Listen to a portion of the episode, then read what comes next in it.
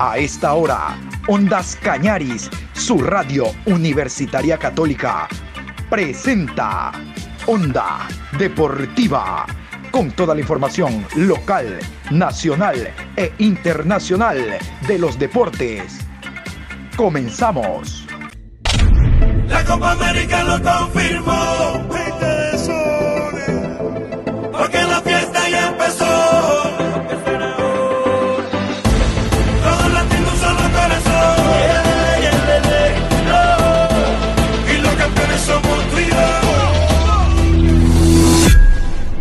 ¿Qué tal? Buenas tardes, mi querido Juan Pablo, ¿cómo me le va? Saludos cordiales para usted, para los oyentes de Ondas Cañaris, aquí en la programación Onda Deportiva. Aquí estamos este miércoles 9, programa 750, miércoles 9 de junio.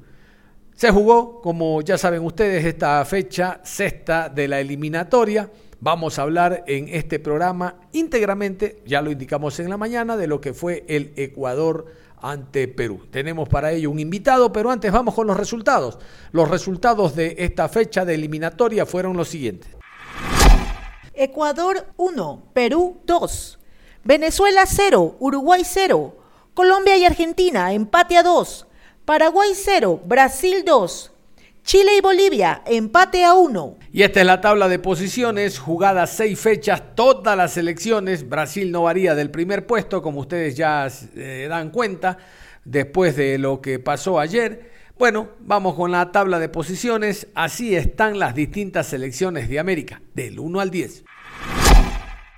Jugados seis partidos. En la primera posición Brasil con 18 puntos más 14. Segundo Argentina 12 puntos más 4. Tercero Ecuador 9 puntos más 4. Cuarto Uruguay 8 puntos, 0 gol diferencia. Quinto Colombia 8 puntos menos 2. Sexto Paraguay 7 puntos menos 1. Séptimo Chile 6 puntos, 0 gol diferencia. Octavo Bolivia 5 puntos menos 5. Noveno Venezuela, 4 puntos menos 6. Décimo Perú, 4 puntos menos 8.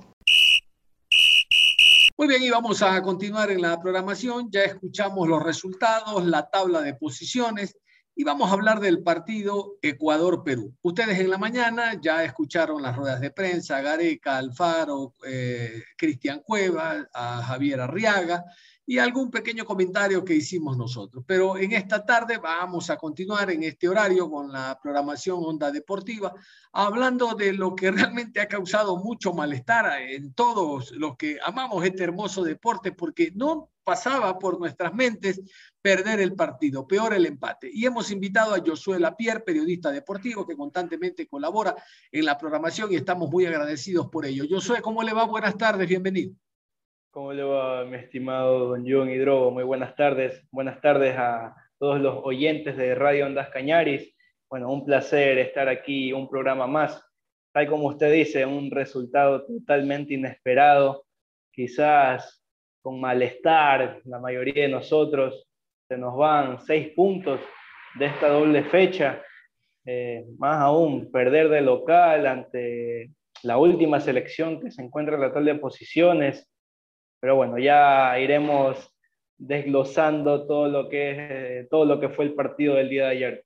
Sí, señor. Ver, voy a ser un poco infidente. El día de ayer, 6 de la tarde, cuando terminó el partido, llamé a Josué Lapierre para decirle, ¿qué tal si mañana me regalas unos minutos, Josué, para hablar de la derrota de Ecuador? Y estaba molesto, triste, enojado o coloquialmente cabreado.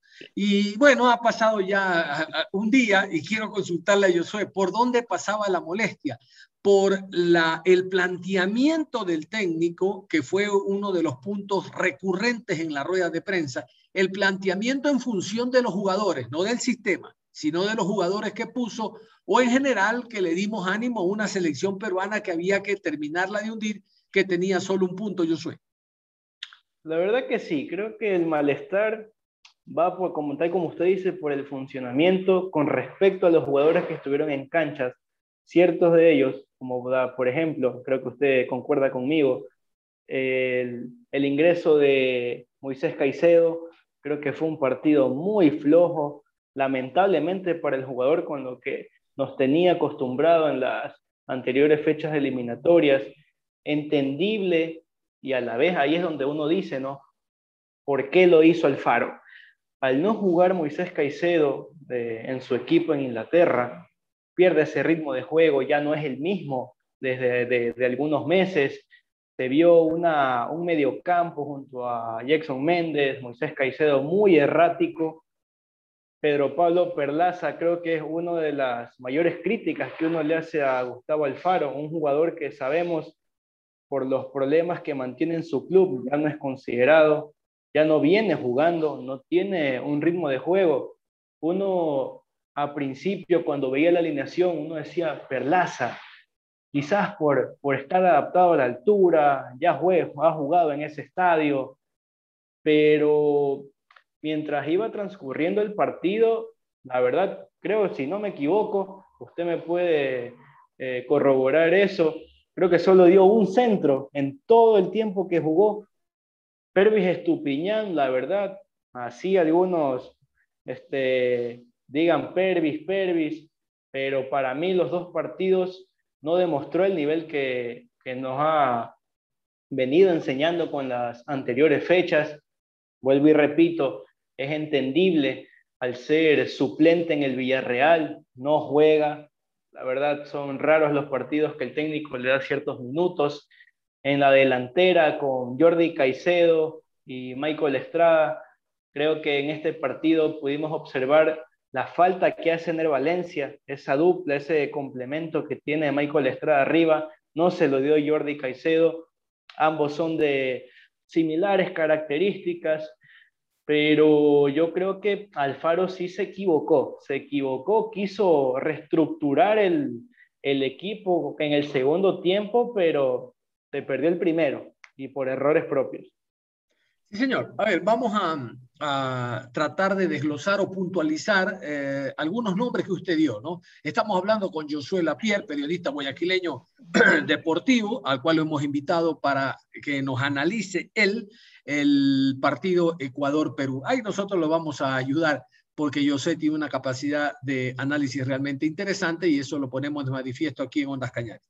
A ver, el fútbol es de momentos no es lo mismo iniciando un campeonato, un jugador que destaque, no podremos decir, ese, ese va a ser el mejor del torneo, porque a lo mejor a los tres meses baja su rendimiento. Nosotros en el mes de noviembre, octubre, noviembre, cuando finalizamos Josué, teníamos nueve puntos y yo recuerdo la de haber pasado usted, nos identifican, gente vinculada al periodismo deportivo, oye, nos vamos a Qatar, no, espérate, en marzo, inicialmente, en marzo es la eliminatoria, hay que ver qué pasa de aquí hasta marzo, qué pasa con Menem el León, qué pasa con tal, tal. En ese tiempo Moisés Caicedo estaba acá, estaba entre nosotros. La eliminatoria ahora no fue en marzo, fue en junio. Han pasado ocho meses, por eso digo, vamos a puntualizar el tema Moisés Caicedo. Ocho meses que el muchacho no juega, que el muchacho en las reservas ha estado, que jugó 45 minutos en la de mayores y nada más nos pareció un, riesgo demasiado alto ubicarlo al jugador. Ojo, no hablamos con el periódico de lunes, sino por el poco funcionamiento que tuvo. Y vuelvo a lo inicial, Josué, el fútbol es de momentos y este no era el mejor momento de Moisés.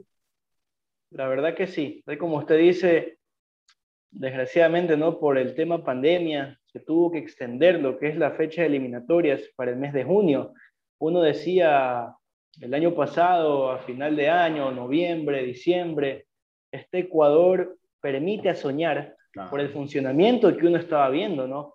Bueno, no decía, ya viene marzo, hay una brecha de tiempo, pero no es tan extensa.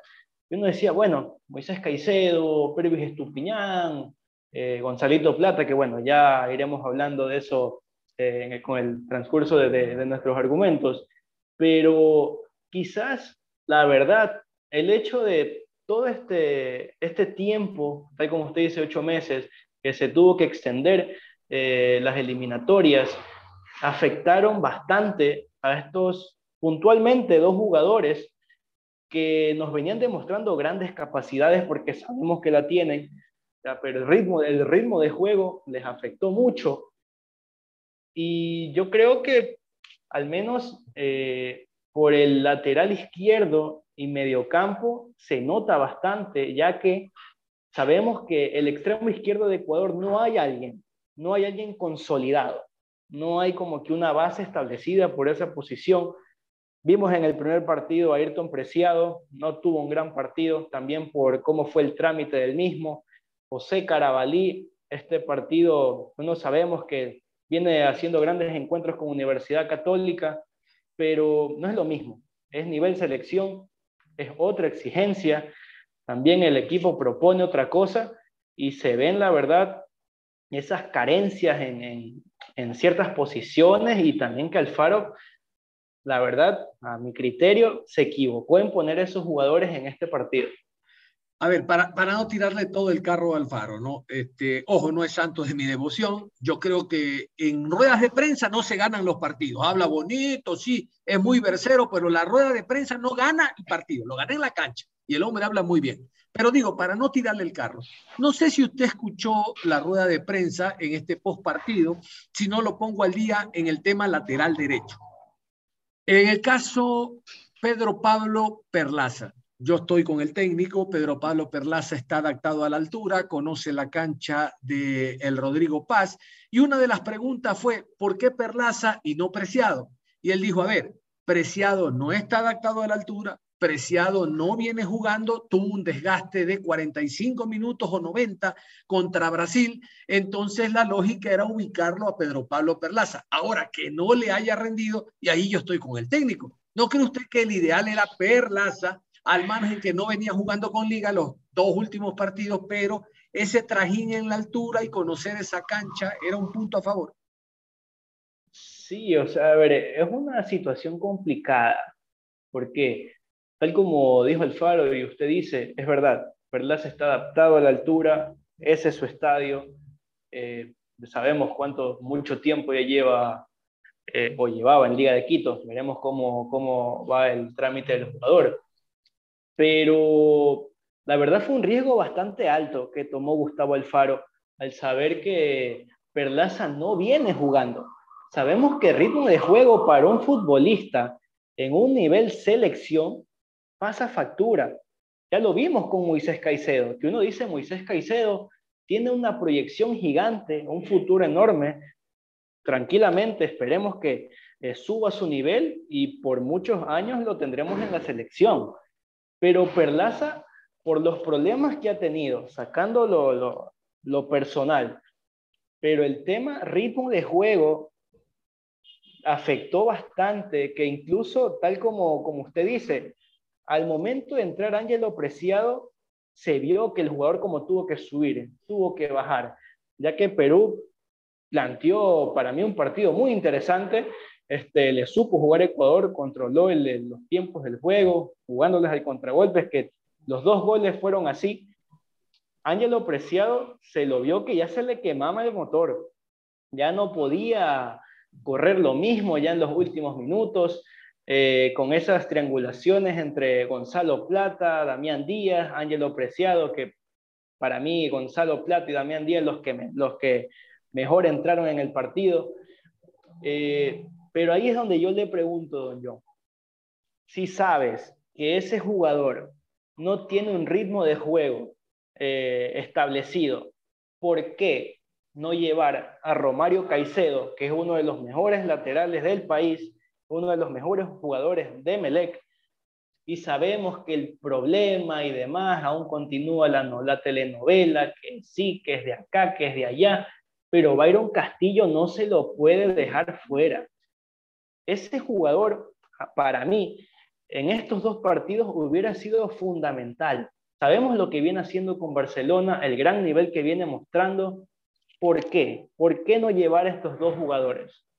Sí, señor. El fútbol es de pequeñas sociedades y hubo un par de jugadas en las que Damián Díaz eh, corrió el balón hacia el costado derecho y no llegó preciado. Y uno dice, bueno, si tuviera Castillo ya le hubiera leído un minuto antes la, la idea a Damián Díaz. A ver, estamos coincidiendo entonces en lo de Moisés Caicedo, que incluso al no estar grueso por positivo COVID, era el partido para Novoa, ¿no? Por la experiencia, la ascendencia, el juego que tiene, y por derecha apreciado. A ver, Ojo, no estamos hablando, reitero, por el resultado.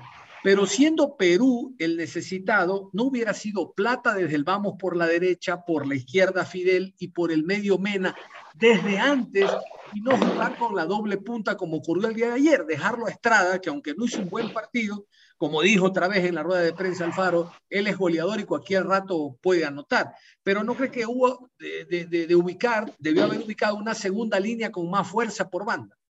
Sí, estoy totalmente de acuerdo con usted.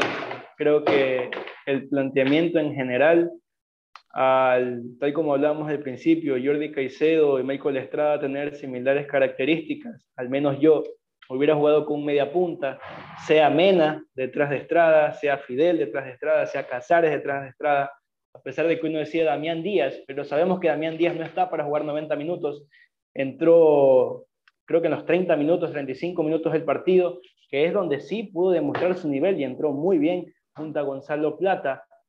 A ver, yo creo que, como le decía, el extremo izquierdo, aún falta alguien que, que se consolide en ese sector para mí Fidel Martínez no muestra el nivel que él puede ingresar con, con mayor facilidad jugando por el extremo derecho. Sabemos que él eh, se le facilita, pues amante de jugar por ese lado, al tener pierna cambiada, realizar esas diagonales hacia, este, por el interior.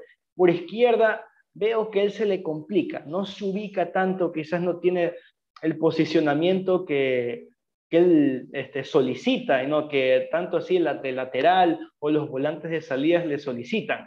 Mena, detrás del 9, ya lo hemos visto, puede hacer grandes partidos, grandes cotejos. Gonzalo Plata, ni para qué decir, el partido de ayer fue un, entró como una locomotora, salir a ganar el partido, gambeta por aquí, gambeta por allá. No sé eh, qué opina usted, pero Gonzalo Plata no sé si entrando como titular, jugando los 90 minutos, demostraría el nivel que él, cada vez que entra el cambio, eh, lo hemos podido observar. A ver, este, no, yo creo que sí, creo que él tiene que ser eh, estelarista, estar en el once inicial. De hecho, lo importante es marcar el gol a la brevedad posible y después manejar, eh, manejar los ritmos del compromiso y las necesidades del rival. Pero una vez que lo vacunaste, no vamos a esperar la variante. Pero, pero le hago una consulta. ¿Cuánto considera usted de que jugó en contra de Ecuador el hecho de Volvemos a marzo. En marzo iba a ser la eliminatoria. En marzo había ritmo de competencia en el fútbol mexicano. Pero acá tenemos a un eh, Mena que su equipo León fue eliminado hace rato. Un Estrada que el Toluca, su equipo en México fue eliminado hace rato. Un Fidel Martínez, su equipo Los Cholos fue eliminado hace rato. Entonces esa falta de ritmo de competencia obligó a que no tengan el nivel el nivel deseado, el nivel de ida y vuelta de 90 minutos. Vuelvo a la rueda de prensa, dijo, dijo Alfaro, ¿qué le pidió a Díaz? Le consultaron, dijo, le, dije a Damián que ingresara y te angule con Plata por derecha y Fidel por la izquierda. Lamentablemente Fidel no se metió del todo. Él más se dio cuenta, era con Plata el que jugaba. Pero reitero, ¿cuánto nivel de incidencia pudo tener que esas ligas hayan terminado? Digo la mexicana. Para mí creo que tuvo gran incidencia. Si no me recuerdo, con usted grabamos un programa en el cual hablamos acerca de las fechas de eliminatorias y nosotros manifestamos la para de esta fecha. Al venir Ecuador, como se dice popularmente, embalado, con ese ritmo de juego, avasallando a sus rivales, iba a afectar. Nosotros como ecuatorianos, este, tratando de, de pensar positivamente, decíamos, esperemos que no afecte, esperemos que esta para de eliminatorias eh, tanto individualmente como colectivamente, no se note. Pero bueno, el día de ayer y en el partido contra Brasil observamos todo lo contrario, afectó, tal como hablamos hace unos minutos, ciertos jugadores no tienen ese ritmo de juego constante, algunas ligas este, ya culminaron o se mantienen en stand-by por el tema pandemia. Así que yo creo que al menos la incidencia que tuvo esta para de marzo-junio eh, sí fue muy notoria y se lo pudo observar el día de ayer en el partido contra Perú. Sí, señor. A ver, este, el resultado ya está. Perdimos 1 a 2 ante Perú, eh, le dimos aire, le dimos vida nuevamente a la selección peruana, como ocurrió hace algunos años en la eliminatoria anterior, pero nosotros debemos mejorar. Se viene Copa América. Ahora, no sé, yo pienso, eh, debería llamarse, usted no cree, mire que no hemos hablado de Carabalí, que le tenía un párrafo especial al jugador de la Católica, pero ya lo hablamos. ¿Usted no cree que, que deben de convocarse otros jugadores? Por ejemplo, ya se recupera Ener Valencia, que no actuó este partido por dos amarillas. No sé si es el momento definitivo de llamarlo a Romario Caicedo como lateral por derecha, ¿ah? porque necesitamos un lateral de ese nivel. Lo, de, lo de Castillo, olvídese, ya dijo eh, Weiner, el ejecutivo de la ecuatoriana de fútbol, que a ellos no les llega la documentación todavía de que no tiene problemas de identidad y la ecuatoriana no hace absolutamente nada. El presidente del Barcelona va a programas, a canales de televisión, a programas deportivos y dice que está molesto, pero un día antes del partido contra Perú. No, no, la molestia viene desde la convocatoria, pero hay cierta conformidad, se quedaron calladitos cuando se dio la nómina y no salió pues la braveza que demuestran algunos directivos cuando hay periodistas o hinchas que opinan en contra, ¿no? Este, entonces, por lo de Castillo, olvidémonos. Pero no cree que se debe de llamar a otros jugadores y que sirva como tubo de ensayo la Copa América para probarlos, voy al tema Carabalí, a ver si pueden ponerse la camiseta país. Carabalí fue el mejor jugador eh, Católica Barcelona, por la izquierda corría, bajaba, eh, hacía rotación, triangulación. Resulta que el día de ayer no lo vimos. La camiseta es la misma, pero uno dice, hablando metafóricamente, que la camiseta pesa, ¿no? Pero es de tela igual que la de la católica. Pero la responsabilidad es la otra. Entonces, ¿cree que debe de hacerse un nuevo llamado? Hay al momento 60 posibles escogidos, que es lo que permite Confederación Suramericana. Pero hay determinados puestos, yo soy que hay que convocar a nuevos jugadores. Sí, yo creo que sí, al menos, este, tal como usted dice, Romario Caicedo, para mí debería ser indiscutible su convocatoria al tener un cambio, eh, o por qué no, ponerlo de titular. Sabemos el gran nivel que viene demostrando Romario en Emelec.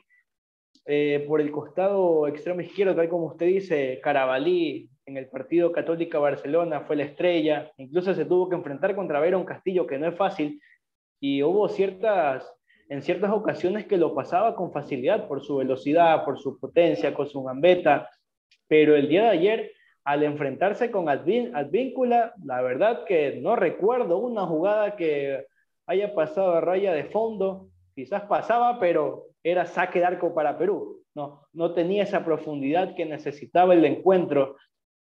Eh, yo espero que en esta Copa América eh, Alfaro reestructure totalmente el equipo, que se, que se pueda regresar al equipo base que se tenía establecido. Por ahí el cambio sí podría surgir, al menos, vuelvo y repito, para mi percepción, una opinión subjetiva, ver si Pervis Estupiñán está en el nivel suficiente para ser el lateral izquierdo de Ecuador, ver si Moisés Caicedo tiene el nivel suficiente para ser titular de Ecuador.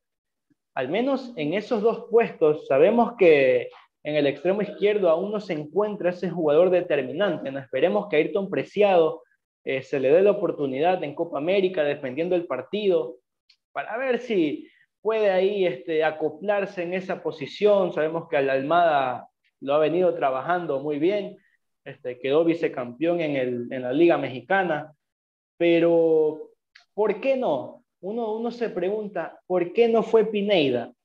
Sabemos que los laterales de Barcelona, Pineida, Byron Castillo, bueno, que Byron Castillo por el tema documentación, que ya es tema repetido y desgraciadamente no se hace nada al respecto. Pero ¿por qué no Pineida jugar por izquierda?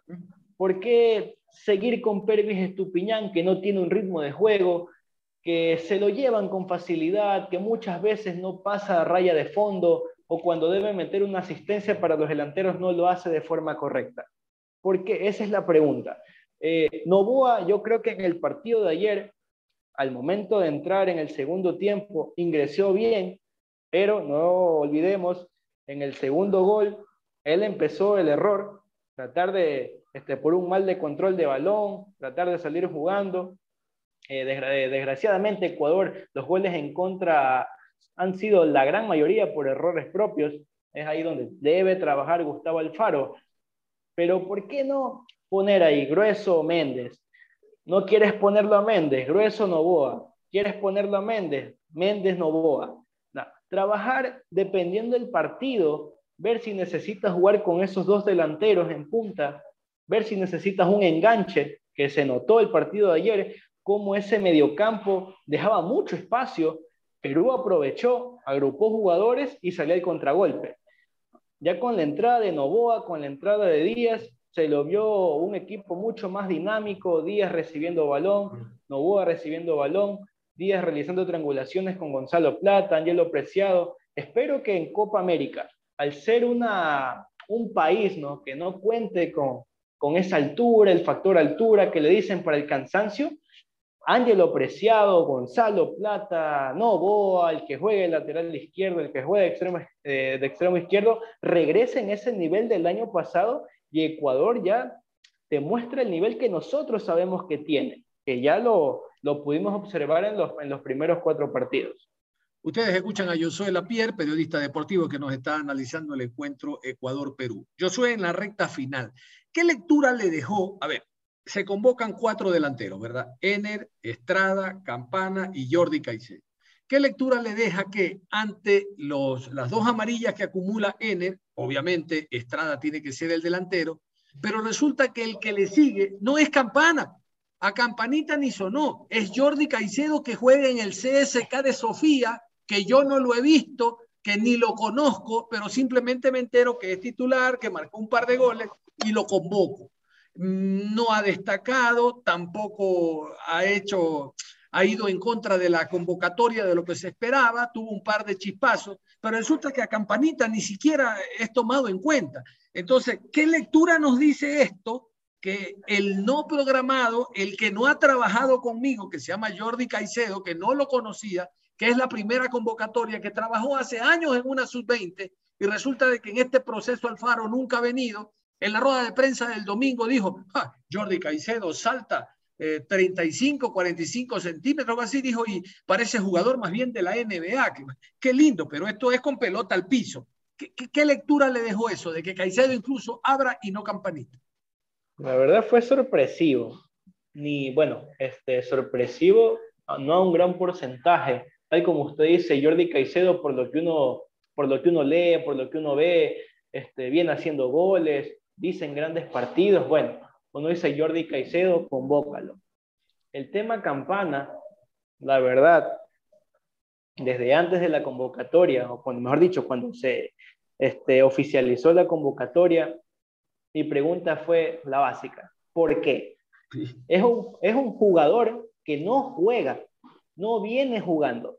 Sabemos que tiene las capacidades técnicas, ya lo ha demostrado, pero no juega. Es ahí donde el factor ritmo de juego, uno dice, por lógica, un jugador que no tiene los encuentros suficientes en su equipo, que muchas veces ni lo convocan, ¿por qué debe ser convocado? ¿Por qué no convocar al Team Angulo? ¿Por qué? Es un jugador que viene en racha, viene haciendo goles. Y lo más lógico, lo que muchos de nosotros decíamos es, el Team Angulo va porque va en la convocatoria. ¿Por qué no? Quedó vicecampeón. Quizás hubo partidos que no demostraba este, su total nivel, que ha venido de una manera irregular. ¿Por qué no llamar al Cuco Angulo? Ahí ya tenemos los cuatro delanteros. Estrada, Ener Valencia, Cuco Angulo y el Team Angulo. ¿Por qué no hacerlo? Esa es la pregunta que uno se hace. ¿Por qué Alfaro dejó dos delanteros que vienen con regularidad y vienen demostrando un nivel que va de forma progresiva, a llamar a dos jugadores que Jordi Caicedo es verdad, viene jugando, pero es una liga que uno no puede observar mucho, que no lo observa mucho, que uno se entera de ese jugador lo que realiza por lo que lee, no por lo que uno ve. ¿Y por qué también llevar a Campana? Un jugador que, vuelvo y repito, no juega en su club.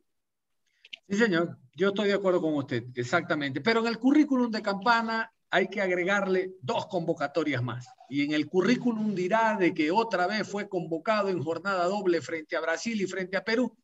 ¿A quién le importa si no juega? El empresario sabe que tiene dos convocatorias más y a ratos creo que, aunque no se lo diga abiertamente, pero se huele a que los empresarios siguen metiendo mano, como ha ocurrido siempre en la Federación Ecuatoriana de Fútbol. De repente ocurren otras, pero yo hablo de la mía hablo de lo que he visto cuando he viajado con la selección, a jugadores que ni rajan ni presten el hacha, pero ya están convocados. Y el estar convocado en selección, Josué, hace de que usted pueda jugar en Inglaterra, usted sabe. Si Josué Lapierre quiere ir a jugar a Inglaterra, le dicen, no, pues no ha jugado en la selección, nunca te han convocado. Entonces, una vez que lo convocan, usted sí puede ir al Folburgo, donde fue el amigo Campanita. Una vez que es convocado, basta que tenga un minuto, ya está, ya es jugador de selección. Y así ha ocurrido con muchísimos con muchísimos, con Miller, con tantos jugadores que acá eh, eran de medio pelo, pero al tener tiquete de convocados a, la selección, camiseta país, vamos, ahora sí puede jugar en Inglaterra. Miller pasó por Inglaterra, pasó, pero después de ser convocado a la selección. Mi querido Josué, no quiero quitarle más el tiempo, nuevamente quiero comprometerlo eh, para la Copa América. Si se juega desde este domingo la Copa América, nos hemos enterado esta mañana de un Tribunal Supremo de Justicia, no, Tribunal Supremo eh, de Justicia, estoy bien, que le está indicando a, a Bolsonaro, que es bien Bolsonaro, que no se juegue la Copa América. No se puede desarrollar la Copa América. Y hoy ha dicho Bolsonaro de que no, que él se debe a Confederación porque está vendido para Europa, para Arabia, las señales. Es un tema más económico que de salud. Pero en fin, quiero comprometerlo, Josué, para lo que será Copa América, básicamente cuando juegue el equipo ecuatoriano y seguir en esta tertulia de opiniones y demás, porque es lo que nos gusta y realmente nos entretiene y el público nos pide. ¿Le parece? Sí, la verdad que sí. Bueno, la verdad, una, una charla un intercambio ¿no? de, argumentos y también compartir ideas muy amena. Muchas gracias por la invitación. Eh, bueno, queda eh, completamente aceptada la invitación. Vamos a ver cuál es la resolución con respecto a Copa América. Por el momento, Ecuador ya ha confirmado sí o sí su, su asistencia, Argentina también y demás selecciones, pero veremos ¿no? cómo, eh, este tema tan polémico de la realización de Copa América en Brasil por el tema pandemia, ¿se va a realizar o no? Agradecemos a Josué Lapierre, que fue el invitado esta tarde para hablar de lo que fue el compromiso entre Ecuador y Perú. Y gracias a ustedes por estar en sintonía de Ondas Cañaris, su radio universitaria católica. Un abrazo.